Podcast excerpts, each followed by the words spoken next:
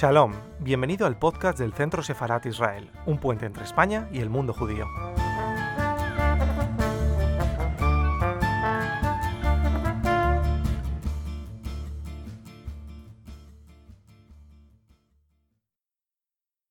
El día de hoy pues contamos con la presencia de, Cintia eh, Gabay, a quien conocí hace no mucho y que con toda seguridad eh, la conocieron en el contexto de un seminario sobre traducción y judaísmo y con toda seguridad pues, eh, nos va a deleitar con una extraordinaria conferencia. Cintia es investigadora en la Universidad Humboldt de Berlín, donde desarrolla un proyecto financiado por la Academia Alemana de Ciencias en el ámbito de los estudios literarios y culturales judeo-argentinos. Asimismo, se encuentra preparando un trabajo de habilitación en la Universidad de Orleans, el título de este proyecto de habilitación es Literatura judeo-latinoamericana de la Guerra Civil Española, Memoria, Género y Traducción. Actualmente se ocupa de estrategias de supervivencia de las judeolenguas a través de prácticas contemporáneas de traducción poética. En el marco de su investigación traductológica se ha dedicado a sí mismo a la traducción de textos de la cultura hebrea, entre ellos en el marco del proyecto experimental de Toratá, una relectura y traducción del mito, del mito de Lilith. La traducción de literatura hebrea contemporánea y experimentando con escrituras al encuentro de diversas judeolenguas y lenguas románicas. Cintia es, además, poeta. Se ha doctorado en la Universidad Hebrea de Jerusalén en 2012 con una tesis sobre el fenómeno de la intertextualidad en la lírica de Cortázar. Ha participado en diversos proyectos internacionales de investigación interdisciplinar estudiando literaturas y culturas del sur global. Su primer libro se titula Los ríos metafísicos de Julio Cortázar, de la lírica al diálogo, publicado en Hispamérica Edubim 2015. Y recientemente, también es el, motivo ¿no? de, de, esta conferencia, ha editado el volumen Jewish Imaginaries of the Spanish Civil War in Search of Poetic Justice en Bloomsbury 2022 sobre el cual, eh, como decía, pues eh, hará referencia en la siguiente presentación que lleva por título por una experiencia, por un archivo, perdón, de la experiencia judía en la Guerra Civil Española. Eh, muchas gracias, Cintia, por participar en este ciclo y cuando quieras tienes la palabra.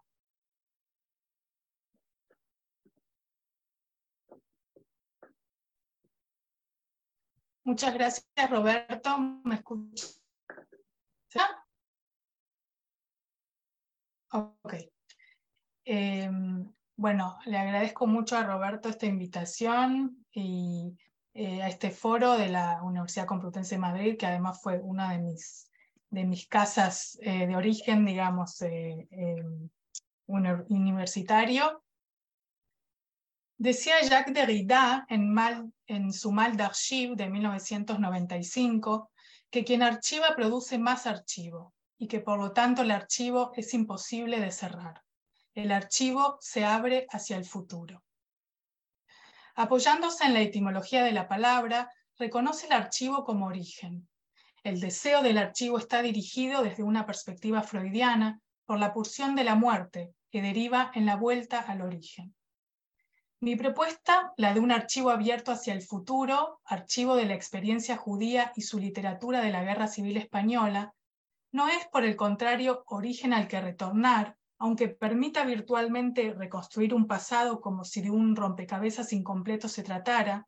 figura inmóvil que no conviene a lo que considero la elaboración de una memoria. Em, el archivo abierto debe ser residencia, sí, que se constituye junto a y no contra el olvido, y a raíz del cual se reconstruye la vasija hecha añicos por el tiempo y la catástrofe. Trabajar junto al olvido significa, a mi modo de ver, desautomatizar la tendencia física de los cuerpos hacia el caos, de construir los fundamentos que condujeron a la civilización occidental a un suicidio colectivo, al genocidio del otro, a hacer memoria de la desmemoria. Este archivo, que es en primera instancia de orden simbólico, y si como afirma Derrida, la estructura del archivo es espectral, lo es desde el observatorio en que miro, porque en él reverberan los entramados semióticos de la cultura occidental. Esta reverberación y especularidad permitirán observar, tal vez incluso comprender, el silencio que ha cubierto hasta ahora la escritura en torno a la experiencia judía de la Guerra Civil Española, una experiencia que supera mucho los márgenes del evento histórico. Su archivo se postula, ante todo, mediante la interrogación acerca del contenido del archivo. En segunda instancia, el archivo que vislumbro habrá de demostrar lo indispensable de su demanda. Utilizando la nomenclatura de Marian Hirsch, pero ampliando su propuesta, se planteará como proyecto postmemorial, colectivo, que busca darle forma y sentidos a una herencia documental, narrativa y poética, asegurando asimismo su transmisión. Y en última instancia, el archivo se materializará, como dice Derrida, se le dará un domicilio, tendrá derecho a sus lieux de mémoire, pudiendo también ocupar espacios, repositorios, escrituras, intercambios plurales y definir sus propias claves de lectura y reflexión.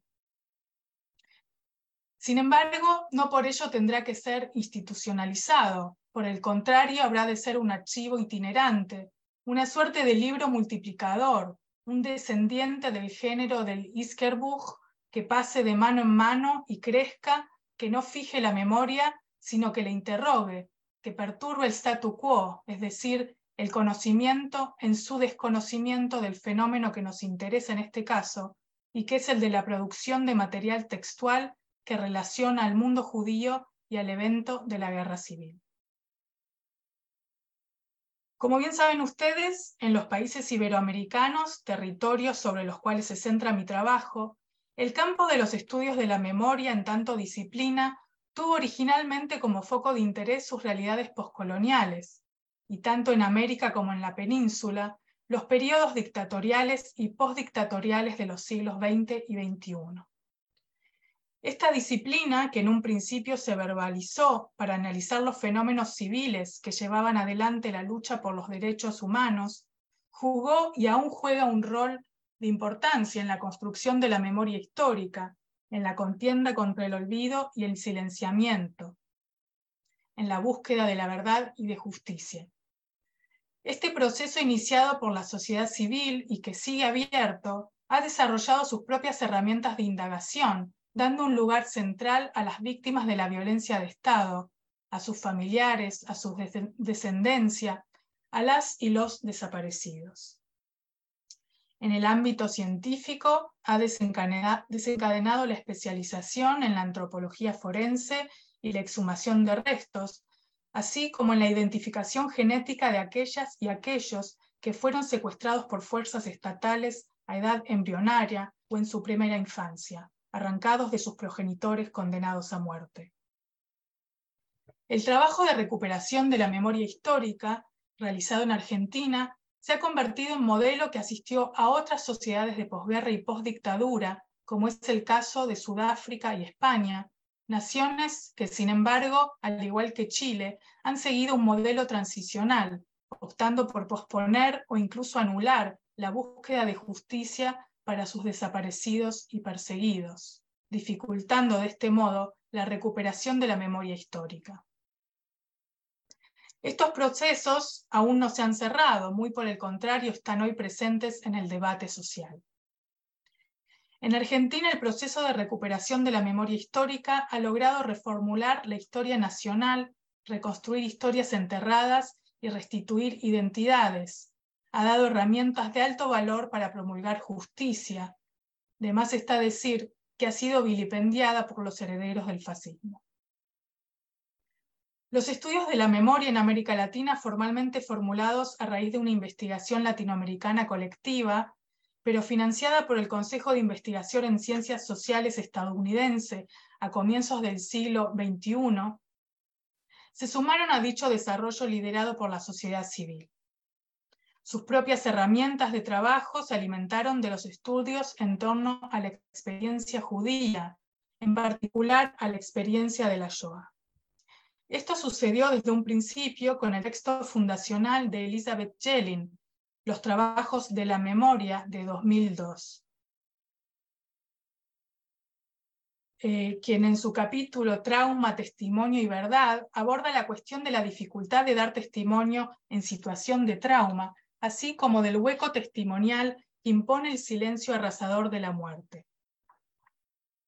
Los primeros estudios de la memoria a mediados de los años 70 en Francia, así como los Memory Studies desarrollados desde los años 80 en Estados Unidos, fueron por supuesto también de gran interés para la disciplina en América Latina.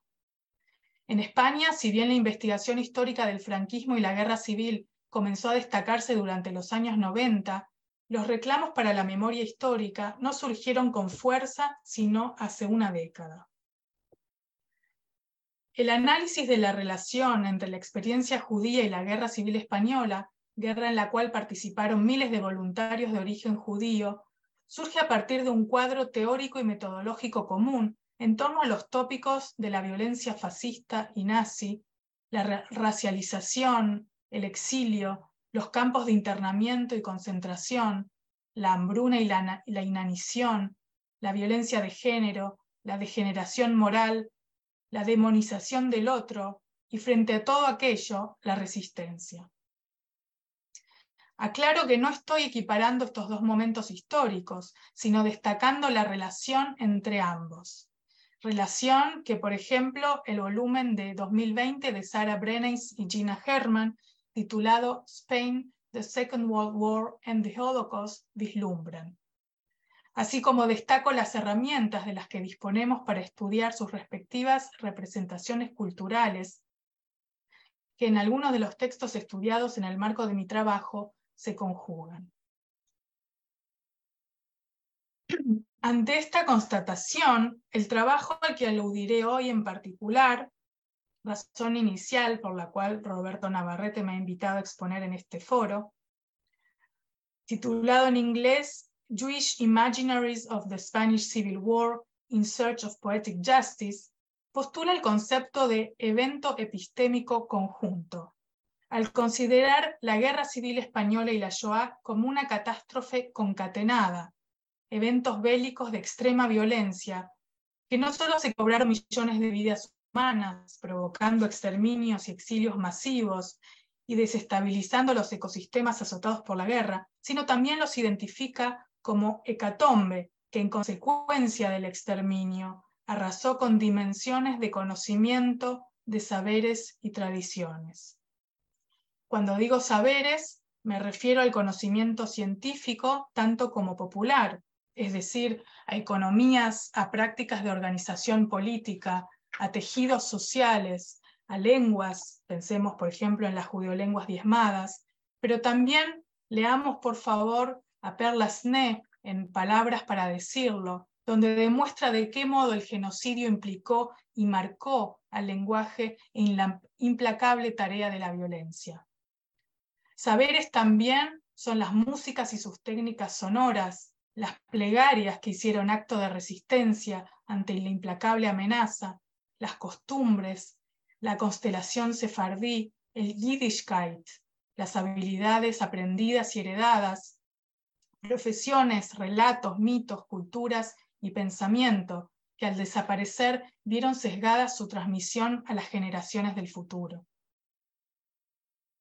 El evento epistémico que representan conjuntamente la Guerra Civil Española y la Shoah arrasó con todo ello. Fue a la vez estallido e implosión. Produjo una fractura en la espina dorsal de la modernidad, dejó un vacío semiótico que fue muy a menudo imposible de llenar. En el mejor de los casos, dejó rastros, vestigios, cenizas que requieren de la chispa investigadora para resurgir y resignificarse.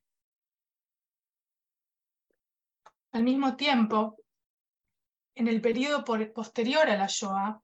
ese evento epistémico conjunto modificó el conocimiento humano, el occidental en particular, destacando por un lado la reflexión ante las formas del mal y aquí, por supuesto, pienso en Hannah Arendt, en Primo Levi, en Emmanuel Levinas, en Elie Wiesel, en Jorge Semprún, en Simone Weil, etc. Y por otro, esa modificación conllevó la producción de un nuevo saber, uno que condujo a una escucha significativa del testimonio, una empatía hacia el testigo mismo,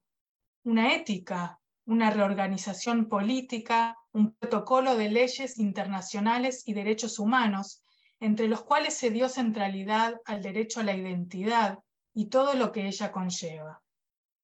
Todos estos elementos resultaron claves para la profundización en las disciplinas de la historia, el derecho, la filosofía, la literatura, la filología, la medicina, el psicoanálisis. Ese nuevo saber implica ante todo una reorganización de los restos de realidad dañada y supone luego formas y métodos para la reconstrucción y resignificación de la vida, de las sociedades, de las culturas. Este proceso de restauración forma parte del duelo que nos impuso la historia como herederos y herederas de, esa magna e inaprensible destrucción. La reconstrucción de lo que la generación de nuestras y nuestros abuelos y bisabuelos han perdido es ante todo tarea nuestra y se abre hacia el futuro. Considerar que el duelo nos atañe es imperativo a la hora de llevar a cabo la reconstrucción o incluso reinvención de los universos de saber que se han perdido. Es en este marco conceptual y disculpen la parábola que me he permitido hacer para comenzar a definir mi objetivo, decía que es en el, marco conceptual de la recuperación de la memoria que pienso el archivo judío de la Guerra Civil Española como memoria de la desmemoria. Este archivo, impulsado a raíz de una búsqueda del saber perdido, pide reconstruir las historias y el pensamiento de aquellos y aquellas que participaron en el bando republicano, que apoyaron la causa antifascista y o revolucionaria desde lejos, o que a posteriori, a partir de un trabajo postmemorial, repensaron la época. Mi hipótesis de trabajo ha sido que a pesar de la masiva participación judía en la Guerra Civil Española, y si bien una masa de voluntarios y cronistas legaron relatos in situ, Muchas de estas personas vieron relegadas o postergadas sus voces a causa del inminente estallido de la Segunda Guerra Mundial. Y por esta razón debemos considerar que la concatenación de la guerra civil y de la Shoah fueron vividas como eventos estrechamente ligados en el plano de la experiencia, de la transmisión y de la reflexión. Tal es así los primeros cinco casos de estudios con los que inicié esta investigación ocho años atrás, ellos son los de la capitana, escritora y traductora Micaela Feldman HBR, perdón, me perdí, em, el de la famosa psicoanalista y revolucionaria Marie Langer, el de la líder comunista Fanny Edelman, y las agentes soviéticas Adelina y Paulina Abramson, todas ellas esperaron entre cuatro y seis décadas antes de dar testimonio escrito de la experiencia vivida. Aquí reafirmo mi perspectiva feminista del caso, ya que he constatado que en cierta medida las mujeres tardaron mucho más tiempo que los hombres en dar testimonio. Se trata de un fenómeno de género que por supuesto convendría revisar a mayor escala. Esta tardanza o postergación general tiene varias explicaciones en la dimensión individual del problema, entre ellas la lenta elaboración del trauma, pero dos explicaciones fundamentales condicionadas por el contexto histórico. La primera es, por supuesto, la, dictadura en España, que no permitió sino hasta la muerte de Franco las discusiones en torno a la guerra civil salvo excepciones clandestinas, como sucedió bajo el signo de la editorial Ruedo Ibérico, eh, impresa en Francia y contrabandeada en España bajo el régimen de Franco. La segunda explicación tiene que ver con la Guerra Fría,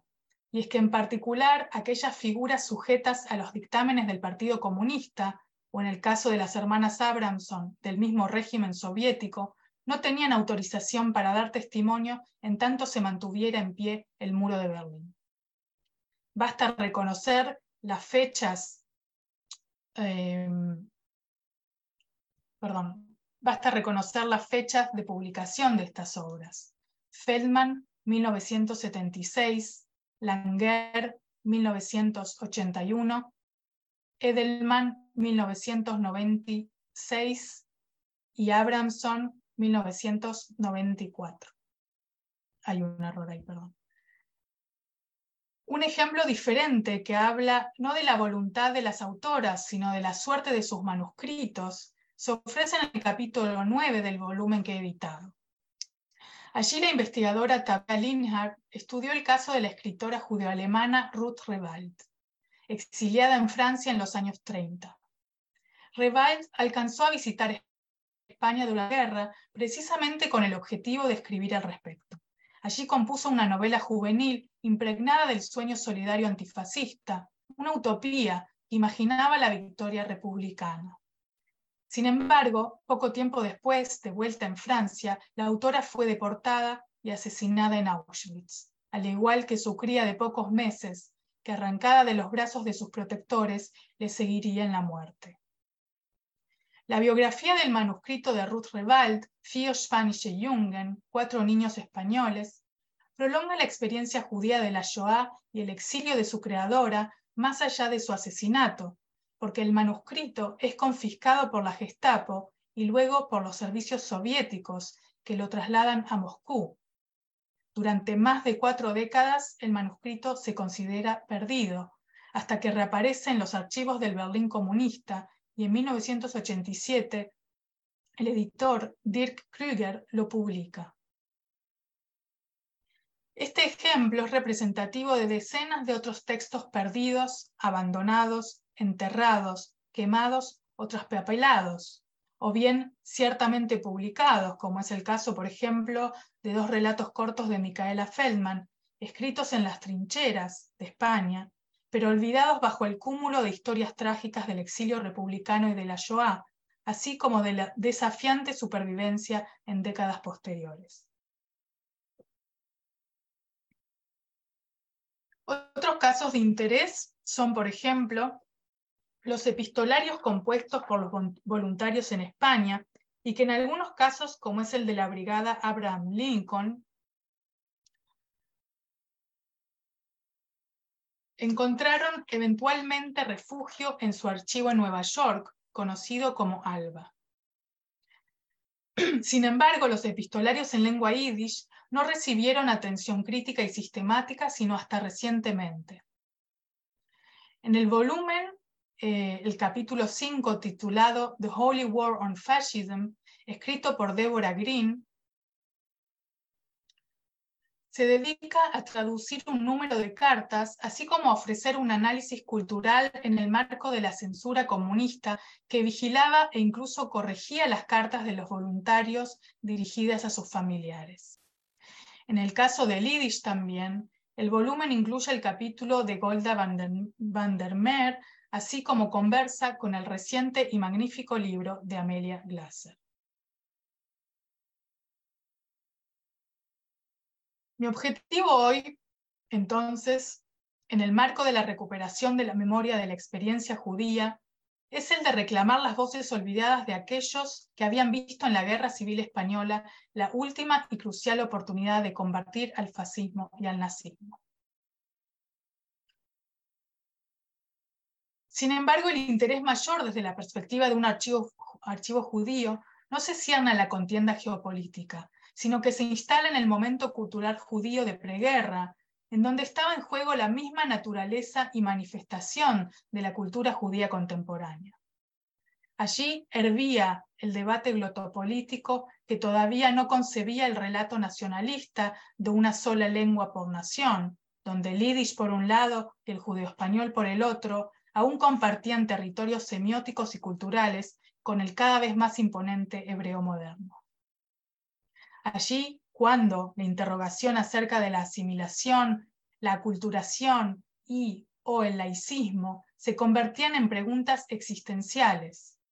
Allí donde la cultura, la música y las literaturas judías en lenguas gentiles intercambiaban hacia uno y otro sentido lo universal y lo particular del ser judío. Allí donde la ciencia se había erigido como una de las vías más significativas para irrumpir en el discurso de la modernidad. Allí donde las comunidades judías de Occidente y Oriente ponían en práctica por enésima vez la marcha hacia nuevos exilios, en una ruidosa migración hacia las Américas y Medio Oriente, o como diríamos en hebreo, Jerusalén, hacia la tierra prometida, aunque esos Jerusalemes se llamaran Moisesville, New York o México. Allí entonces donde el sionismo era una, pero no la única de las alternativas. Allá donde España y su revolución emancipatoria cobraban dimensiones transhistóricas y despertaban en el imaginario judío una variedad de significaciones y de entrelazados simbólicos, reveladores de una identidad que se negaba a sucumbir pese a décadas de pogromos y persecuciones. En este sentido, el caso que reúne a las voces judías en torno de la Guerra Civil Española se erige en archivo especular de una cultura que de espaldas mira hacia el futuro, resignificando el pasado en tiempo presente. ¿Cómo no pensar aquí en el Ángel Nuevo de Walter Benjamin, autor que encarna todas las vicisitudes de la época y muere a caballo en la frontera entre dos mundos, muere con su nombre invertido, saeteado por la espalda por una España ya franquista que traiciona. Su obra y su pensamiento también forman parte de este archivo.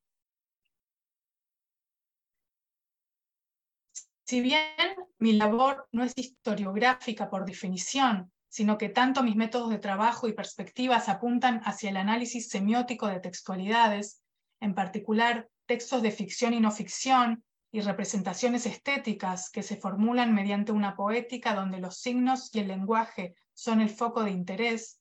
el archivo de la experiencia judía de la Guerra Civil Española comprende toda la documentación relevante capaz de poner en contexto histórico, político y cultural al corpus literario y estético judío en torno a la Guerra Civil Española. Ante esta labor surgieron, por supuesto, una variedad de preguntas que al formular respuestas o hipótesis fueron dando forma al análisis, pero también tuvieron como consecuencia la definición y delimitación de los márgenes del archivo. Jacques Derrida veía en el acto de archivar una forma de olvido, porque escribía que archivar es también seleccionar y descartar. ¿Cómo definir entonces este corpus judío? ¿Qué archivamos? ¿Qué guardamos? ¿Qué entregamos al olvido? El volumen Jewish Imaginaries of the Spanish Civil War, en su introducción titulada La Guerra Civil Española y su fenómeno al judío, promueve esta reflexión cuando busca definir los límites de una literatura judía contemporánea, en particular aquella escrita en lenguas no hebraicas. La, hipótesis que se propone es materializada y superada en los capítulos de mis colaboradores, así como en una conclusión final donde retomo la totalidad de las contribuciones, discuto en mayor profundidad las once claves de lectura que revelan diversas manifestaciones de una literatura judía de la Guerra Civil Española. Una de las fuentes secundarias más importantes a la hora de pensar el archivo judío de la Guerra Civil es el libro de Gerben Zagsma, publicado en 2017. El historiador ha hecho un enormísimo trabajo de archivo, centrándose por un lado en la prensa yiddish parisina en debate en torno a la guerra civil y por otro, en el amplio corpus de memorias producidas en posguerra y dedicadas a testimoniar la experiencia en España. Una de las tesis expuestas en este libro relativiza la adscripción cultural o étnica judía de los entre 5.000 y 9.000 voluntarios republicanos identificados por las diversas fuentes, no solo en la compañía Naftali Botwin, sino en la gran mayoría de las brigadas internacionales y milicias. Contradiciendo esta perspectiva, los ejes principales de mi trabajo aspiran hacia la concepción de un corpus abierto, que admite la amplia experiencia judía como signo de adscripción inherente. Esto es porque la situación altamente condicionante que imponía la persecución y racialización de las poblaciones judías de Europa conllevó una variedad de fenómenos y transformaciones sociopolíticas y culturales, entre ellas la laización y la pérdida del sentido de pertenencia, hasta fomentar incluso la negación de la propia historia y el silencio en torno a la identidad, incluso hasta el enmascaramiento. En dicho marco de alta violencia semiótica, deshumanizante y perturbadora, colonizadora de los sujetos judíos, argumento que la negación y el silencio respecto de la propia identidad judía no es sino signo consecuente de la condición antisemita bajo la cual sobrevivían, se acomodaban, se adaptaban dichas poblaciones. Considero, por lo tanto, que el origen judío en el marco del siglo XX antisemita es de peso y relevancia, más allá de la autoidentificación étnica y o cultural. Resulta imprescindible entonces leer el fenómeno cultural judío de preguerra y posguerra en situación de pugna, de enmascaramiento, de conversión, de transigencia, porque el discurso que niega la identidad heredada en este contexto tan particular está condicionado por la circunstancia y no puede ser deslindado de ella a la hora de interpretar los artefactos poéticos, narrativos y estéticos que engendra. Estos artefactos suelen ser reveladores en el proceso hermenéutico de la lectura, porque han codificado la trama semiótica en la que se inscribe la compleja experiencia judía del siglo XX, y por ello precisamente me interesa. En mi investigación analicé los discursos de origen de voluntarias y milicianas, generalmente en conflicto con sus raíces mosaicas. Allí, sin embargo, el origen judío siempre despunta en el discurso del yo, ya sea mediante la negación, la discusión, la relativización o por obliteración. Un ejemplo diferente, pero altamente curioso, es el de Simón Weil, quien se acerca a la idea y mística del Cristo a poco de su participación en la milicia anarquista del POUM en el frente de Aragón. Más avanza el fascismo en España y el nazismo en Europa, fuga mediante, más se acerca Simón Weil a la mística cristiana. Será entonces recordada como una filósofa conversa. Por supuesto existirán razones filosóficas de peso en el desarrollo de su pensamiento y su práctica espiritual. Sin embargo, este detalle no deja de llamarme atención porque es representativo de la época. Bien ha dicho el crítico de literatura judía Dan Mirón que, cito, la característica más estable de la identidad judía moderna es el de estar permanentemente en estado de crisis. Por estas razones, el corpus abierto que propuse vislumbrar admite a priori la amplia, la amplia, experiencia judía de la diversidad de autores, autoras y agentes en juego, y busca construir un archivo que sirva como horizonte de rescate para todas aquellas historias e identidades dejadas a la deriva de un siglo de violencias, exterminios, enmascaramientos y exilios. Sin embargo, el trabajo delimita el corpus al establecer una condición sine qua non. Las textualidades que componen el corpus están sujetas a la identificación de al menos dos modos poéticos judíos, reconocibles en el marco de la tradición literaria o cultural judía. Dadas las condiciones de extrema variabilidad, adopto la definición de Dan Mirón, que considera la literatura judía como una galaxia de universos literarios, galaxia que incluye géneros como la ficción, la poesía, el pensamiento moderno, la memoria, el drama, la epístola e incluso la traducción. En su texto From Continuity to Contiguity, Toward a New Jewish Literary Thinking, Mirón describe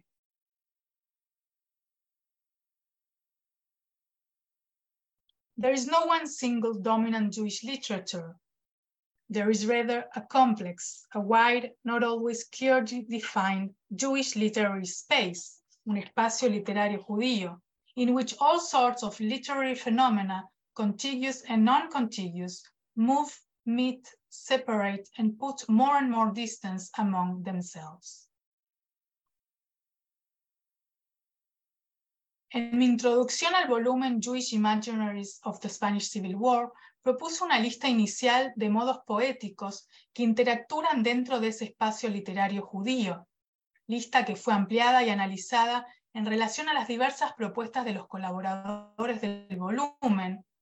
en el capítulo que juega el rol de conclusión y se titula Justicia poética para la España perdida, descifrando claves judías en los imaginarios modernos y contemporáneos.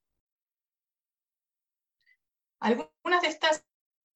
eh, características son, por solo ejemplo, la referencia directa o indirecta a textos hebreos o textos judíos en lenguas gentiles, la representación de realidades judías, las temáticas del exilio y la migración, la pregunta acerca de la autoría y la autoridad divina, la poliglotía o la reflexión metalingüística pronunciada, las reflexiones acerca de la extranjeridad, las identidades conversas, los campos semánticos judíos, ya sea en relación a la culinaria, la música, la historia, la predilección por cuestiones relacionadas a la ley y la ética, la presencia de un etos mesiánico, la utopía, etcétera, etcétera. La tesis sostiene que no basta con una sola de estas características para producir un texto judío, pero que la suma o intersección de ellas deriva en un entramado semiótico que debe ser leído en clave judía y que por lo tanto textos de esa naturaleza integran el archivo literario judío, aunque no hayan sido escritos en, en lenguas hebraicas ni hayan sido presentados como pertenecientes a esta cultura literaria. Esta apertura, este horizonte de rescate, como decía, permite la recuperación de todos aquellos textos que ya sea por intención de las y los autores o por intencionalidad poética, pasan a formar enmascarados los corpus de, de las literaturas de otras naciones. La siguiente pregunta que plantea este proyecto es de índole material y pragmática cómo proceder en la investigación y la recolección de materiales de archivos pertinentes, dada la situación transnacional del corpus. Si bien la respuesta es relativamente simple, su puesta en marcha requiere no de dos manos, sino de una multiplicidad de brazos. Evidentemente, el trabajo inicial debe hacerse y se ha hecho en lo posible en los archivos españoles de la Guerra Civil. Y por razones cuantitativas voy a mencionar solo algunos, como son el Centro de la Memoria Histórica en Salamanca, el Archivo Militar de Ávila, el Archivo de las Brigadas Internacionales de Albacete, el Archivo Nacional de Cataluña, la Biblioteca del Pabellón de la República en Barcelona, etcétera, etcétera. Y en archivos en el extranjero, en particular el ERGASPI, Archivo Soviético Sociopolítico de Moscú, que está parcialmente digitalizado, el archivo del Instituto Internacional de Historia Social en Ámsterdam, el ALBA en Nueva York, el Centro Documental Vinnie Katz en el ICUF, el Yidischer Kulturverband en Buenos Aires, en la Biblioteca de Documentación Internacional La Contemporaine en Nanterre, Francia, el Departamento de Historia Oral, así como el archivo digitalizado Jewish Press, ambos de la Biblioteca Nacional de Jerusalén, y muchos más. Y aquí el etcétera se asemeja al infinito, porque eh, puesto que las y los voluntarios judíos, así como las y los intelectuales que acudieron a España durante la guerra civil, o aquellas y aquellos que escribieron desde lejanos territorios, provenían de decenas de países.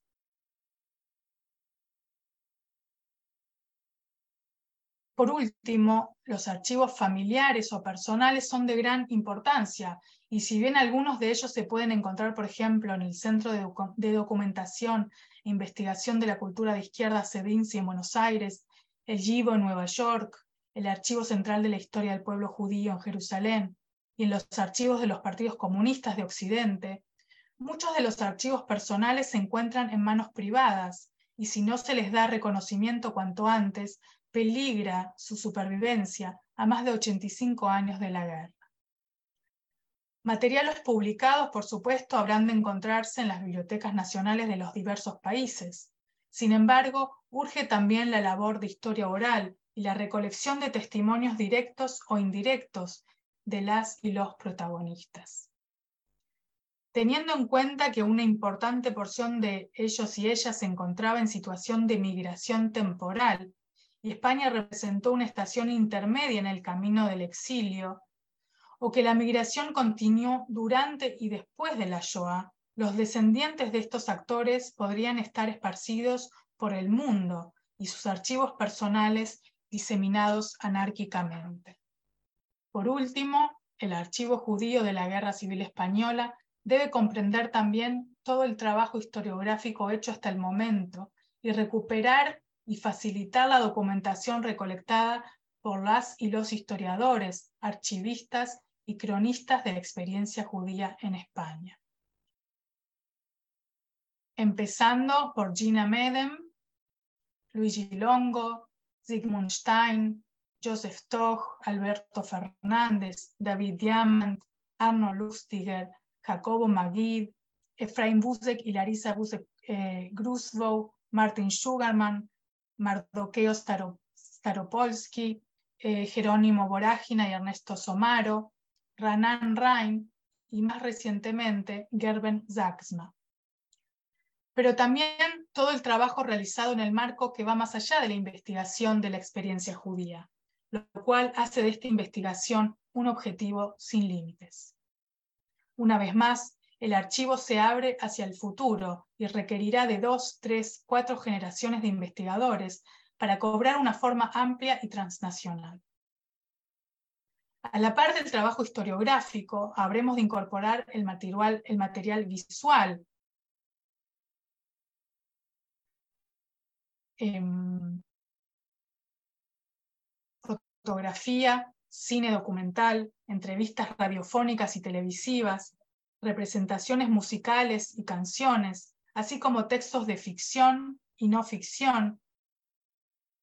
alegorías de la Guerra Civil Española en clave de mística judía, o aquellas obras que hagan trabajo de postmemoria, es decir, que ofrezcan una representación de la memoria de la guerra civil heredada, o bien sus reflexiones en el marco de la propia experiencia de recepción de los relatos de los padres, tíos o abuelos, protagonistas de aquella historia. Si bien, repito, mi trabajo reflexivo no es historiográfico, pero fundamentalmente semiótico, al resumir ocho años de intensa investigación en el campo de las representaciones culturales judías de la guerra civil, en el marco de la preparación de mi habilitación académica, entendí que el amplio trabajo de archivos que había hecho quedaba invisibilizado en la redacción de una reflexión cultural y que el largo trayecto para acceder a los materiales y documentos merecía asimismo un espacio de reflexión y análisis. Mi trabajo dio entonces un vuelco e incluí la cuestión de la construcción del archivo del corpus cultural judío de la Guerra Civil Española. Encaro entonces la indagación acerca del archivo desde sus aspectos semióticos, entre otras cosas, observando los fenómenos culturales y políticos que se ponen en juego a la hora de una reconstrucción documental del pasado y de la memoria que ésta favorece.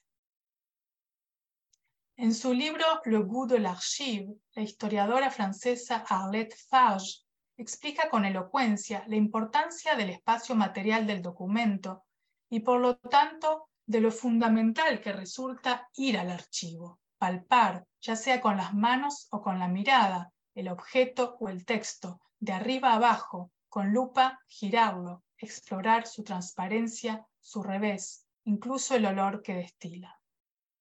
En efecto, el contacto directo con el archivo me ha permitido desarrollar, por ejemplo, el análisis genético de una obra literaria, es decir, el largo proceso de su composición y escritura, atravesado por el contexto histórico, personal y cultural a través de cuatro décadas. Podido también abordar la investigación de símbolos y logos que aparecen en epistolarios, por ejemplo, y así seguir las pistas de las redes intelectuales en las que trabajaba una autora. Atando cabos entre archivos de diversas índoles y en diversos países, he constatado en el caso de Micaela Feldman, por ejemplo, una variedad de documentos personales e institucionales que han revelado un uso diferencial de su nombre y firma. Estas diferencias, que por lo general apuntan a la voluntad de la autora, así como una variedad, variada adopción de seudónimos, dicen mucho de la construcción de su identidad personal así como de su persona pública e intelectual, cuestión que, como he mencionado anteriormente, es de mayor relevancia en lo que concierne a los procesos de conversión cultural acaecida en el marco de las culturas judías del siglo XX. En la investigación de epistolarios relacionados al entorno de León Trotsky, quien había alertado en contra de la participación de los partidos obreros en el Frente Popular Español, haciendo expresa referencia al POUM, del cual Mica Echeverre encabezó una de sus milicias, a partir de los epistolarios en el archivo parisino Museo Social de Sedias de Marguerite y Alfred Rosmer, en casa de quienes se fundó la Cuarta Internacional Comunista, y entre las cartas encontradas en el Instituto de Historia Social de Ámsterdam de Isaac Deutscher, eventual biógrafo de Trotsky, me he topado con una carta dirigida a Mika que permite reafirmar la pertenencia al círculo trotskista más directo, confirmado a priori por su familiar relación y su convivencia con la pareja Rothner.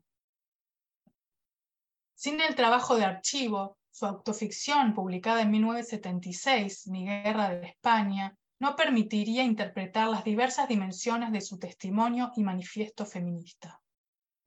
El trabajo de archivo transnacional es entonces crucial en la investigación de la Guerra Civil Española y de sus representaciones culturales, también en el ámbito judío.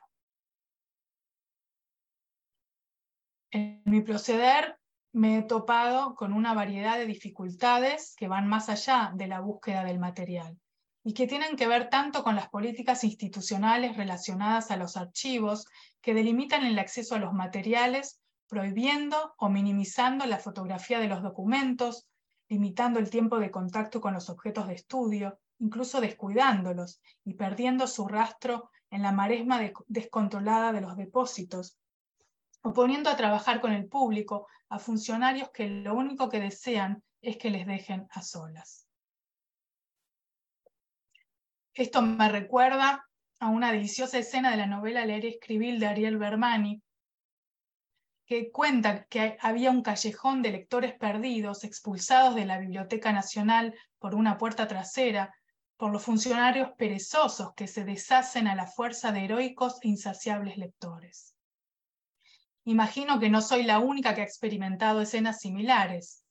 Dentro de todo, sin embargo, los archivos estatales han sido eh, de gran ayuda para la investigadora y los archivistas suelen hacer un trabajo altamente preciado.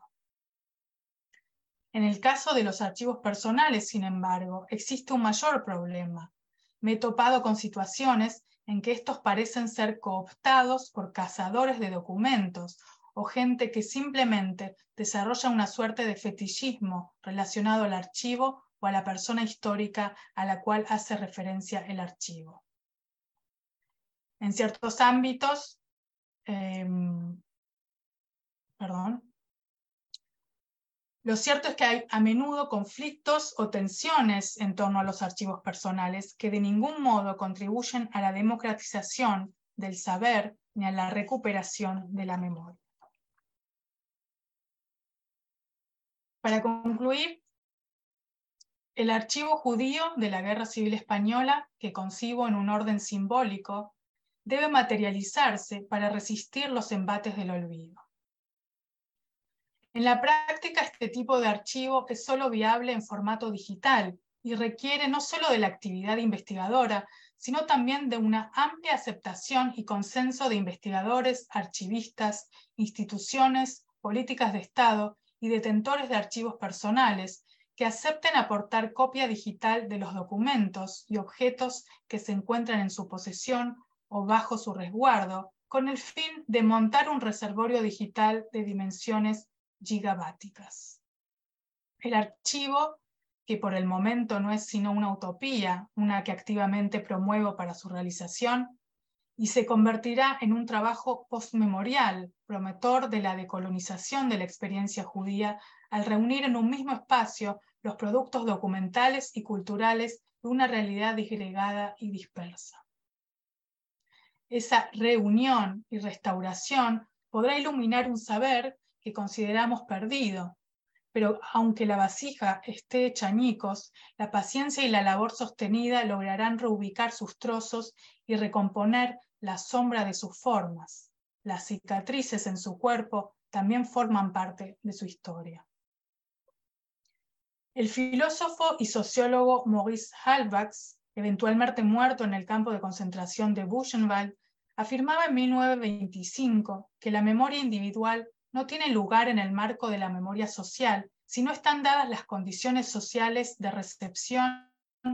dación del pasado. El olvido se explica por la desaparición de estos marcos.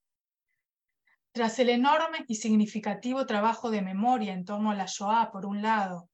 y la Guerra Civil Española por otro, en pleno boom de los géneros de la memoria, la autobiografía y la autoficción,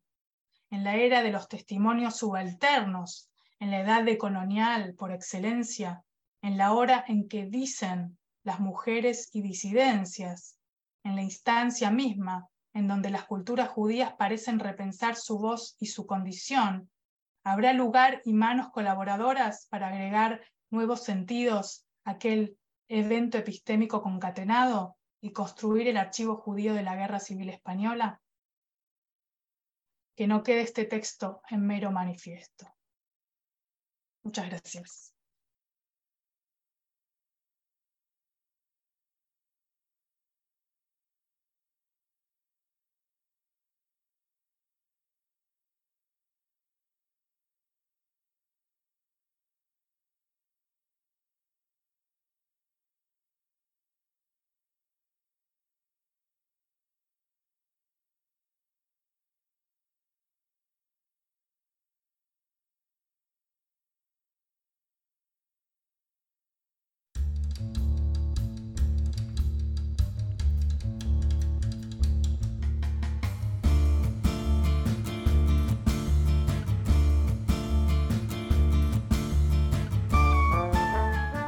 Por escucharnos. Recuerda que también nos puedes seguir a través de Instagram, Facebook y Twitter con el usuario arroba Centro Sefarat Israel o si lo prefieres en nuestra página web www.sefarat-israel.es.